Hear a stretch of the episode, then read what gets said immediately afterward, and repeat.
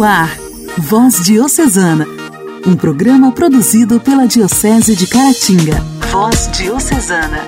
Olá! Está no ar o Voz Diocesana desta terça-feira. Aqui é Clarinha de Carangola e eu vou te fazer companhia durante o nosso programa. A nossa intenção é evangelizar pelas ondas do rádio, levando a boa nova do Cristo ressuscitado às 55 paróquias da nossa diocese que estão sob a proteção de São João Batista. Sempre no início do nosso programa, trazemos para você o resumo de algum santo do dia ou lembramos alguma data comemorativa. Hoje, dia 11, é dia de Santo Inácio de Lácone. Ele nasceu na cidade de Lácone de 1701. Seus pais eram muito pobres, mas educaram os filhos no fiel seguimento de Jesus Cristo. Santo Inácio, desde a infância, sentiu um forte chamado para a vida religiosa e ainda menino, o chamavam de o Santinho. Não frequentou nem um dia a escola e nem a aprendeu a escrever, mas todos os dias assistia à missa e era coroinha. Possuía dons especiais da profecia, da cura e um forte carisma.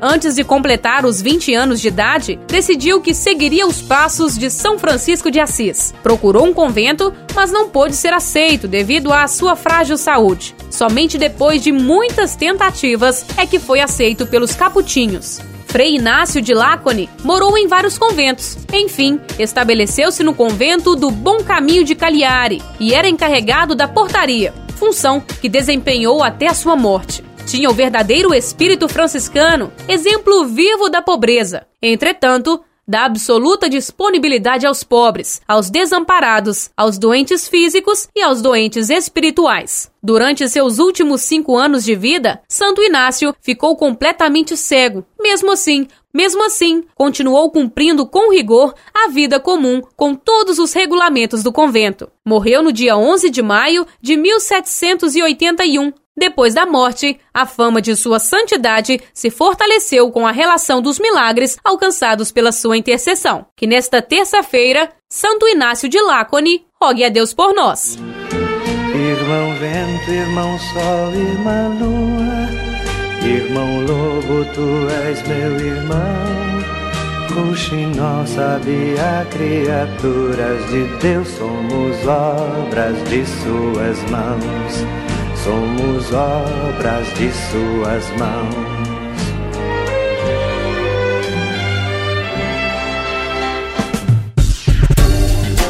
Voz Diocesana. Voz Diocesana.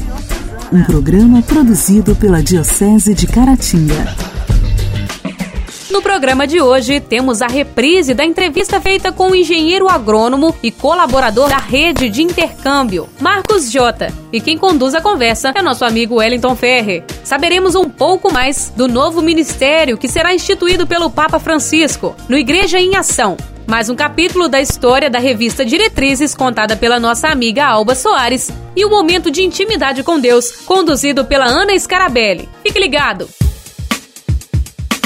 A alegria do Evangelho. O Evangelho. Oração, leitura e reflexão.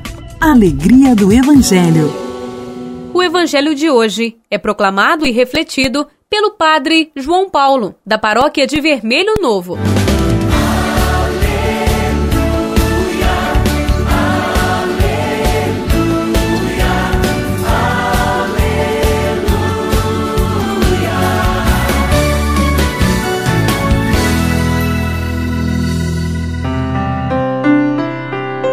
Senhor esteja convosco, Ele está no meio de nós. Proclamação do Evangelho de Jesus Cristo segundo São João. Glória a vós, Senhor. Naquele tempo, disse Jesus aos seus discípulos: Agora parto para aquele que me enviou, e nenhum de vós me pergunta para onde vais? Mas, por que vós disse isto? A tristeza encheu os vossos corações. No entanto, eu vos digo a verdade: é bom para vós que eu parta. Se eu não for, não virás até vós o defensor. Mas se eu me for, eu vos mandarei. E quando vier, ele demonstrará ao mundo em que consistem o pecado, a justiça e o julgamento. O pecado porque não acreditaram em mim. A justiça, porque vou para o Pai, de modo que não mais me vereis. E o julgamento, porque o chefe deste mundo já está condenado. Palavra da salvação. Glória a vós, Senhor. Esse evangelho que acabamos de ouvir é muito bonito, é muito interessante, né? Principalmente quando Jesus, com sua partida para o céu, consola os seus discípulos e firma os seus passos por meio daquele que vai enviar junto de seu Pai. Mas quando geralmente falamos em partida ou despedida, nossos corações sempre se enchem de tristeza. E não foi diferente para os discípulos. Eles ficaram tristes porque iriam separar de Jesus. Mas Jesus, com suas sábias palavras, os consola e diz: É bom que eu vá. Se eu não for, não virás a vós o defensor. Aí eu pergunto: quem será esse defensor que Jesus menciona? Aí voltamos e pensamos e vemos que a igreja já está em preparação para a vinda do Espírito Santo, pois daqui duas semanas celebramos uma grande solenidade chamada Pentecostes. É quando o Espírito Santo vem para o mundo.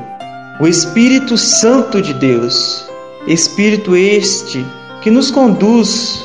Em 1 Coríntios, ele nos fala: Acaso não sabem que o corpo de vocês é santuário do Espírito Santo, que habita em vocês, que ele foi dado por Deus.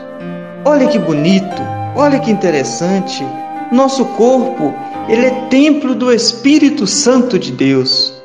E a nossa fé é essa confiança plena no Deus da vida, que por seu Espírito nos inspira no caminho certo, onde não, de forma alguma, não possamos ser conduzidos ou seduzidos pelas ilusões frágeis e passageiras desse mundo.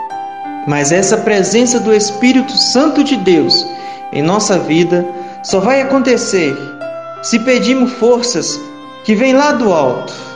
Meus irmãos, minhas irmãs, e como realmente estamos precisando dessa força do nosso Pai Celestial, ainda mais neste momento terrível que enfrentamos dessa pandemia.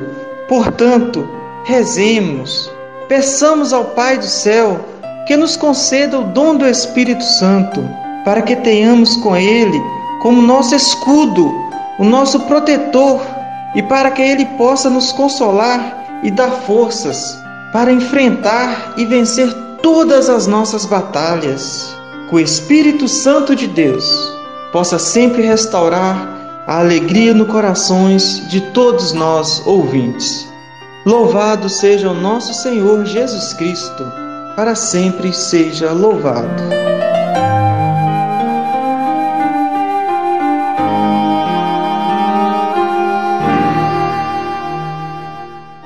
Diálogo Cristão.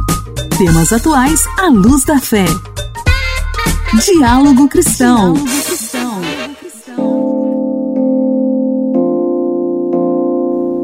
Hoje, no Diálogo Cristão, converso com Marcos Jota, engenheiro agrônomo e colaborador da rede de intercâmbio, há 34 anos promovendo a agroecologia nos territórios da região metropolitana de BH e também na região leste de Minas Gerais, mais precisamente na região de Caratinga e Manhuaçu. As ações da rede abrangem agricultores e agricultoras familiares de seis municípios: Caratinga, Conceição de Ipanema, Manhuaçu, Santana do Manhuaçu, São José do Mantimento e Simonésia. Prazer imenso falar com você hoje, Marcos Jota. Inicialmente, Wellington, queremos agradecer a você e, e as ouvintes pela oportunidade de estar é, apresentando o nosso trabalho, né?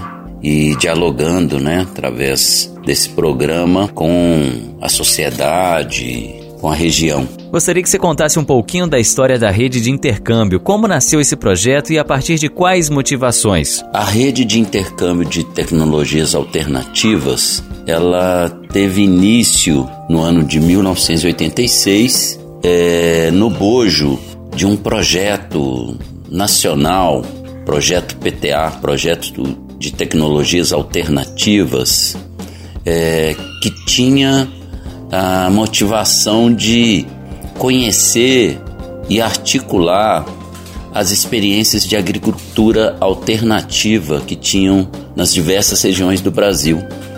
E aqui em Minas Gerais foi a rede é, uma das precursoras disso, né?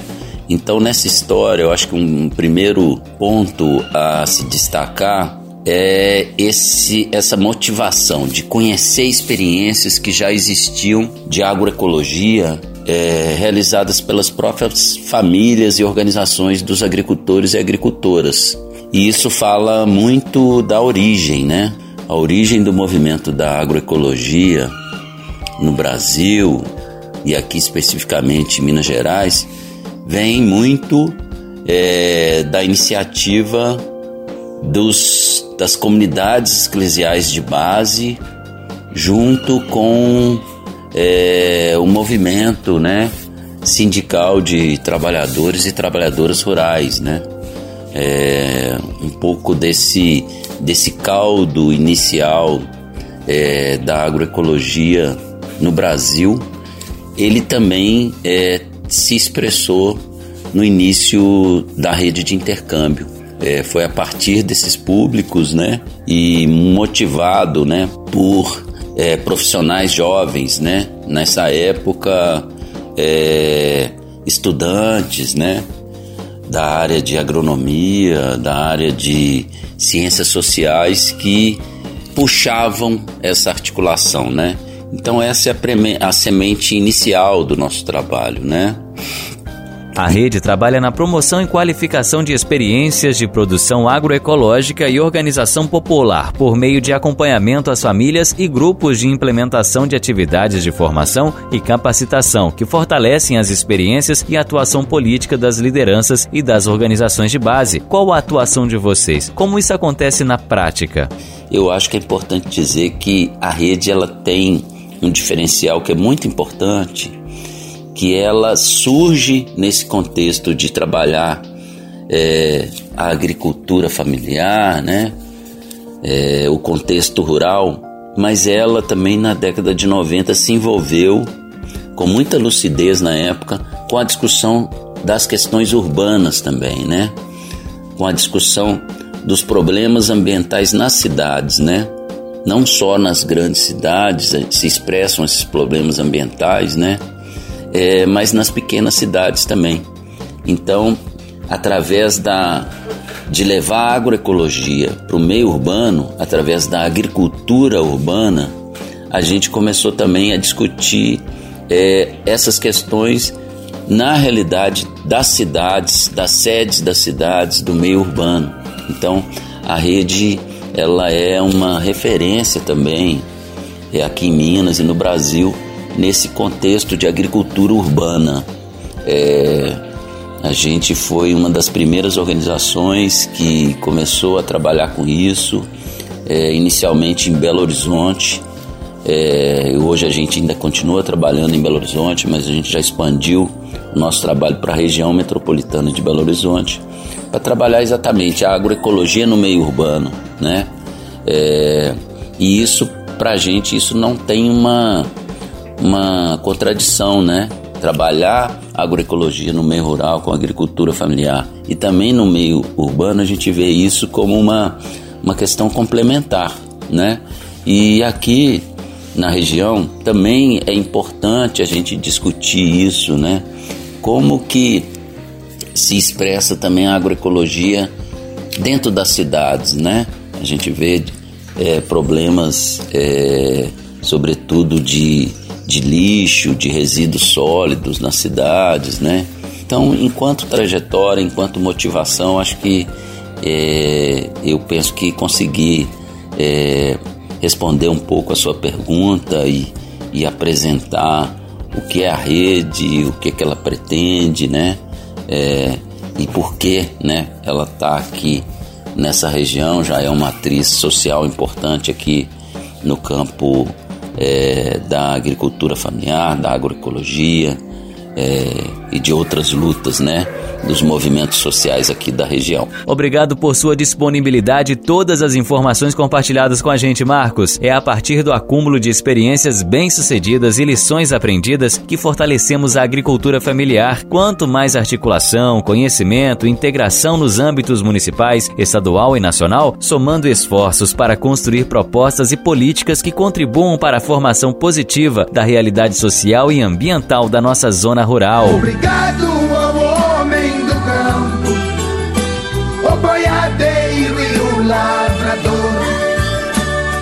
patrão que dirige a fazenda, o irmão que dirige o trator. Igreja, Igreja em Ação. Formação, CNBB, notícias, Vaticano, diocese, não paróquia, a minha Igreja fé. em Ação. Igreja em Ação.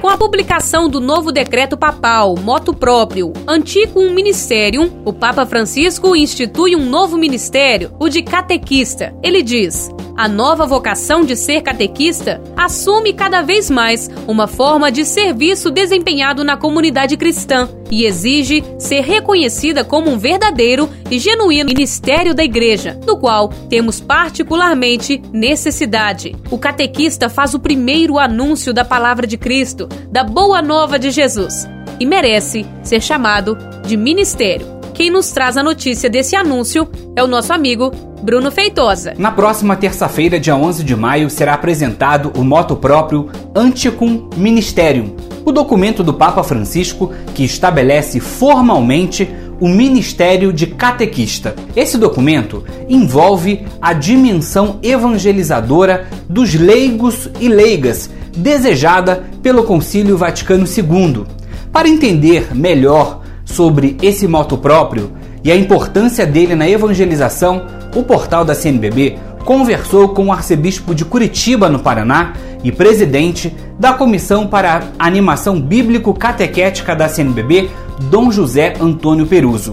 Na entrevista, Dom José explica que são centenas de milhares de catequistas espalhados por todo o Brasil e reconhecer o serviço catequético deles como um ministério é a essência do que pede o documento do Concílio Vaticano II. Dom Peroso diz ainda que ser catequista não é um título que se dá, mas uma missão que se reconhece. É um dom de Deus e que o documento vem para reconhecer o catequista na condição de ministro e não apenas de um colaborador funcional da paróquia. A íntegra da entrevista está no CNBB Durante todo o mês de maio, o Papa Francisco pede que intensifiquemos nossas orações pedindo a intercessão de Maria para o fim da pandemia. Ele pede que todos os cristãos, em família ou individualmente, reze o Santo Terço Mariano. Mas como no nosso programa não temos tempo para isso, pelo menos uma Ave Maria por dia, nós combinamos de rezar. Então reze comigo. Ave Maria, cheia de graça, o Senhor é convosco. Bendita sois vós entre as mulheres e bendito é o fruto do vosso ventre, Jesus. Santa Maria, Mãe de Deus, rogai por nós, os pecadores, agora e na hora de nossa morte. Amém. A música de hoje é Regaço Acolhedor, com irmã Kelly Patrícia.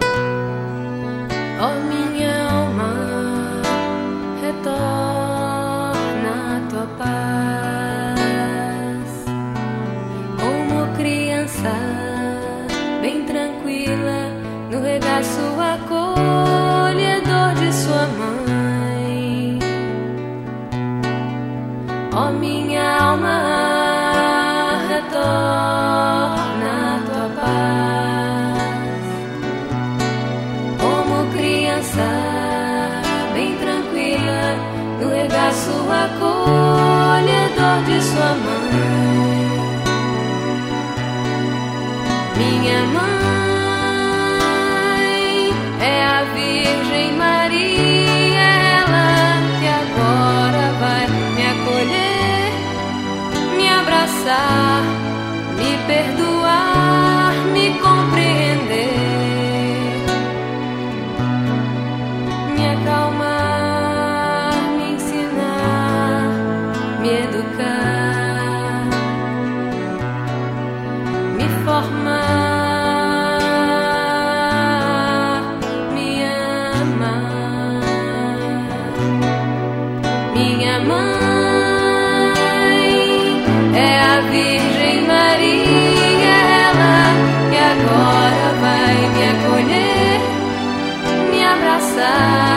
me perdoar,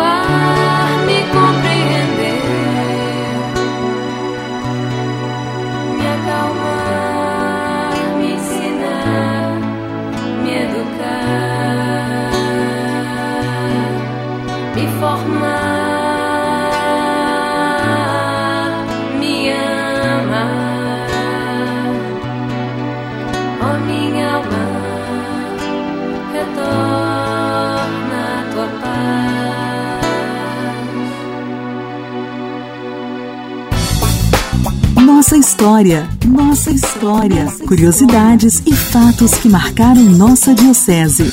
Nossa história. Nossa amiga Alba Soares é revisora e organizadora dos textos da revista Diretrizes e pertence à paróquia de São Judas Tadeu, em Caratinga. Diretrizes número 2. Tem data de 2 de março de 1958. O tema: Política. Primeiro, explicando. Segundo, democracia e igreja. Terceiro, o bispo, os padres e a política. Quarto, os católicos e a política. Quinto, a obrigação de votar. Sexto, votar bem. Sétimo, o voto é função pública. Oitavo, em quem votar. Nono, quais os nossos candidatos. Décimo, educação democrática. Diretriz número 3, de 8 de dezembro de 1958. O tema: Conferências religiosas e populares. Primeiro, o maior mal e a mancha negra de nossa pátria é a ignorância religiosa. Segundo, o maior benefício que podemos fazer à nossa pátria e, aos nosso, e ao nosso próximo é ensinar aos nossos irmãos o caminho do bem e o caminho do céu. Terceiro, negação. Ou seremos o sal da terra e a luz do mundo, como quer Jesus, fazendo bem impedindo o mal, dirigindo o mundo com nossos exemplos, conselho e doutrinas, ou seremos uma negação de cristianismo? Quarto, o que fazer?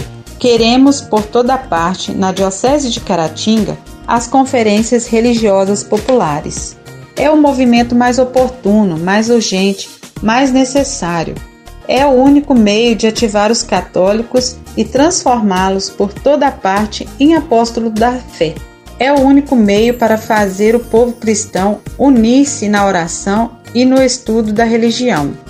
É o único meio de acabar com a ignorância religiosa em nossa pátria e moralizar assim os costumes populares e públicos. É o movimento providencial e salvador. Quinto, o que foi feito? Já existe na Diocese de Caratinga mais de duas mil conferências religiosas populares, fundadas pessoalmente pelo bispo diocesano. Sexto, organização das conferências. Há um chefe geral ou centralizador na sede paroquial e em cada capela. E há o chefe de conferência, que reunirá na sua casa ou lugar mais apropriado, uma vez por semana, seus amigos e vizinhos, para rezar o terço, ladainha e ouvir uma lição de religião. Sétimo, nas capelas filiais deve haver uma conferência especial em cada capela filial, aos domingos, para o povo em geral. É a missa seca para o povo das capelas. Oitavo, programa da conferência. Nono, livro para lição de religião. Décimo, apostolado radiofônico. Décimo primeiro, lições. Décimo segundo, ninguém pode negar. Todo católico praticante que sabe ler, e é de responsabilidade, vai ter uma conferência religiosa popular. 13 terceiro, tremenda responsabilidade. E 14 quarto, aos padres e aos fiéis. Orar costuma fazer bem. Intimidade com Deus. Esse é o segredo. Intimidade com Deus. Com Ana Scarabelli. Com Ana Scarabelli. Orar costuma fazer bem. Louvado seja nosso Senhor Jesus Cristo, para sempre seja louvado. Nessa hora de intimidade com o Senhor, na voz diocesana, desde já agradeço a todos vocês que acompanham conosco. Nessa hora, vamos rezar, vamos orar com o que Santa Teresinha diz do véu de Nossa Senhora. O véu de Maria foi-lhe sempre um lugar de refúgio, pois nele todos os seus filhos podem se esconder. Na minha oração hoje, Senhor, quero guardar debaixo do véu de Maria todos os meus desejos, todos os projetos, todas as aspirações, todos os sonhos, e que por intercessão dela o Senhor possa acolher e muito mais. Acolher o meu coração, acolher a minha vida, acolher tudo que eu trago dentro de mim. Então, meu irmão, minha irmã, que ora conosco nessa manhã, nesse momento, nesse horário, diga: Eu quero guardar tudo debaixo do véu de Maria e com a proteção dela, siga sua vida. Com a proteção dela, caminhe, confiando sempre que ela nos leva até Jesus. E Jesus é que nos conduz. Ela é mãe. Debaixo do véu da mãe queremos estar, dia a dia, na unidade profunda com o Senhor que nos ama. Fique com Deus, seja muito feliz debaixo do véu de Maria. Intimidade com Deus. Intimidade com Deus. A marca do adorador. Orar costuma fazer bem. Voz Diocesana. Voz Diocesana. Um programa produzido pela Diocese de Caratinga. Chegamos ao fim do Voz Diocesana de hoje e foi muito bom ter a sua sintonia. Caso tenha perdido alguma parte do nosso programa e queira ouvi-lo novamente, é só procurar lá no nosso podcast do Spotify. Digite Voz Diocesana e ouça quantas vezes quiser. Aproveite também para compartilhar com os amigos. Hoje, lembramos a memória de Santo Inácio de Lácone, que não escreveu nada, porque era analfabeto. Também não deixou nenhuma doutrina, porque não era um filósofo. Não fundou nenhuma ordem, porque não era homem de geniais e corajosas iniciativas. Ele foi visto sempre com o rosário nas mãos, apoiado num bastão e com barbas longas e um olhar sério. Não tinha nada do seráfico, mas em sua sacola se escondia um tesouro de sabedoria e virtude. Que aprendamos a valorizar aqueles que na simplicidade transparecem os maiores dons do Espírito Santo. Fique na paz de Jesus e até amanhã. Você ouviu Voz Diocesana, um programa da Diocese de Caratinga. Voz Diocesana.